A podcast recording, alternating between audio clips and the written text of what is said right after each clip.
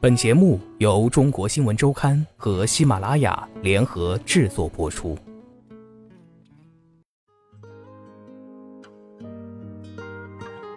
直到二零一四年，崔健终于有机会击出一记重锤。准备了近十年，崔健拿出自己自编自导的电影《蓝色骨头》，向他钟爱的已被市场遗忘的摇滚致敬。二零零五年，在发表新专辑《给你点颜色》的时候。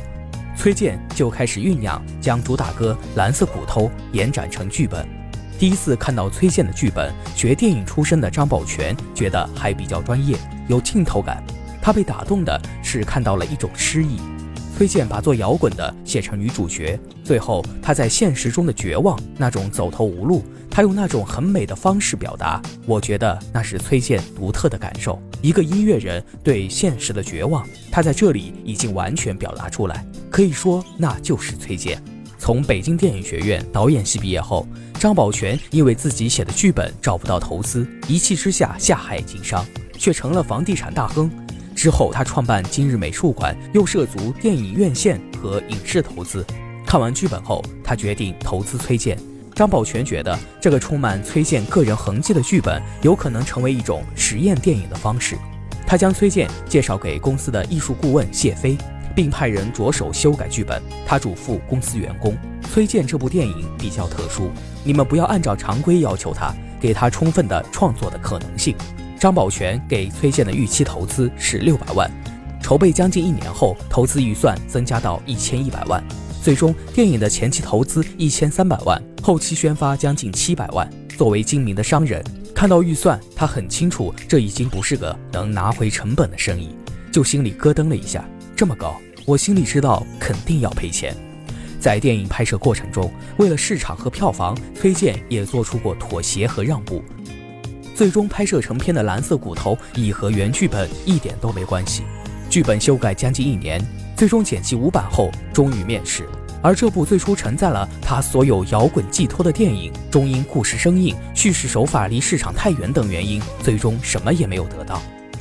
二零一四年十月，崔健的电影进入院线公映，包括宣发，总共近两千万的投资，最后只获得四百一十四万的票房。这意味着崔健巨大的歌迷粉丝群并没有为他的电影买单。我也抱着侥幸心理。因为崔健毕竟是有号召力，有这么多粉丝，也许崔健这次的疯狂或者这个挣扎能打动市场呢。可第一天票房才八十万，我一听就知道最后结果。我当时想着完了，第一反应崔健受伤了。张宝全当时想给崔健打电话安慰他，却始终没拿起电话，他不敢打，也不好意思打。对我们来讲，毕竟做商业有赚钱也有赔钱，我只损失了一点钱，我觉得崔健他伤了一颗心。张宝全反复强调，票房的失利对崔健的打击大过自己。你能在电影中找到崔健吗？没有崔健，张宝全有点惋惜。他在一个商业社会，尽管他做了妥协，觉得电影是大众的艺术，但他也失败了。他这个牺牲毫无价值和意义，这是让他最痛苦的。崔健迷失在了自己的电影里。张宝全承认，崔健的名气、市场的、公司的因素还是影响到了他。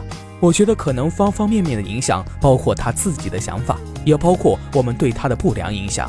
想到自己粉丝这么多，又很有名，拍电影如果再挣钱，那不是更好吗？但杂念、商业之类的想法太多了，其实最后已经失去了初心。而在此期间，崔健尚保留最后一丝的坚持。电影的宣发阶段，有品牌商愿意免费做宣发，并赞助五百万，唯一的要求是购票时附赠品牌的优惠券。崔健坚决反对，认为这会亵渎这部电影。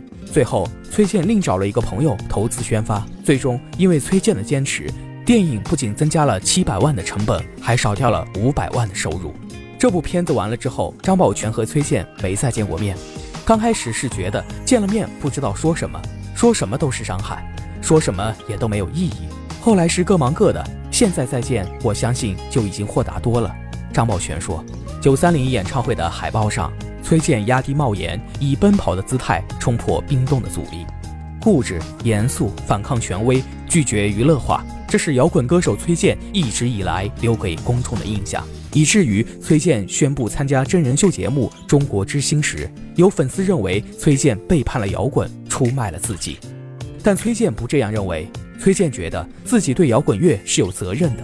我想，我们要不去改变，也没人会去改变。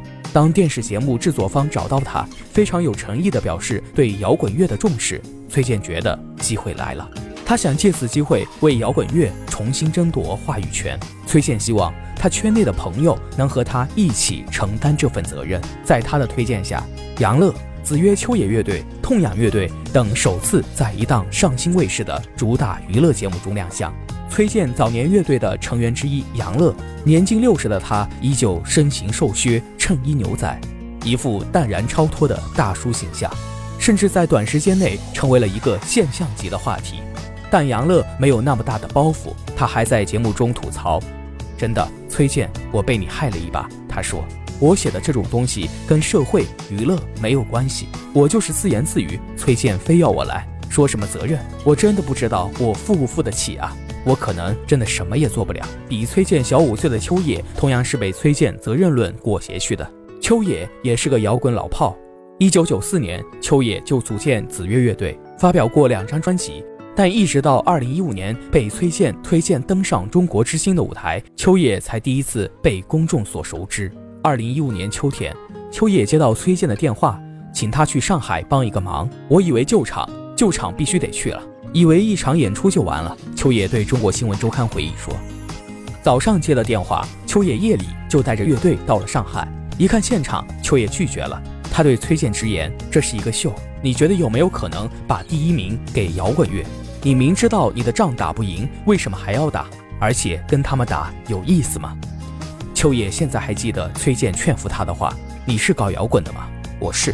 你热爱摇滚吗？热爱，那你就有责任。’”他一聊责任，我没得说了。秋野说：“中国之星成了秋野和崔健的第二次合作，导演组早就拟定好了曲目，相对、一有、二八恋曲都是子越乐队兼具知名度和内容安全的歌曲。二八恋曲更是洗脑广告《脑白金》中那句经典‘今年过节不收礼’的配乐出处。但秋野和崔健直接否定了导演组的安排。第一首歌，他们在乖乖的和相对之间选择，最终选择前者。”第一次亮相，大家会有先入为主的印象。如果唱相对，因为它是电视剧中的一个插曲，有一种讨好的嫌疑。秋野认为，描述父子关系的《乖乖的》歌词尖锐，是一首有态度的歌。秋野和崔健商定，如果导演不让唱这歌，我就直接不干了。崔健回答他：“你不干了，我也不干了。”临上场前五分钟，导演组妥协了。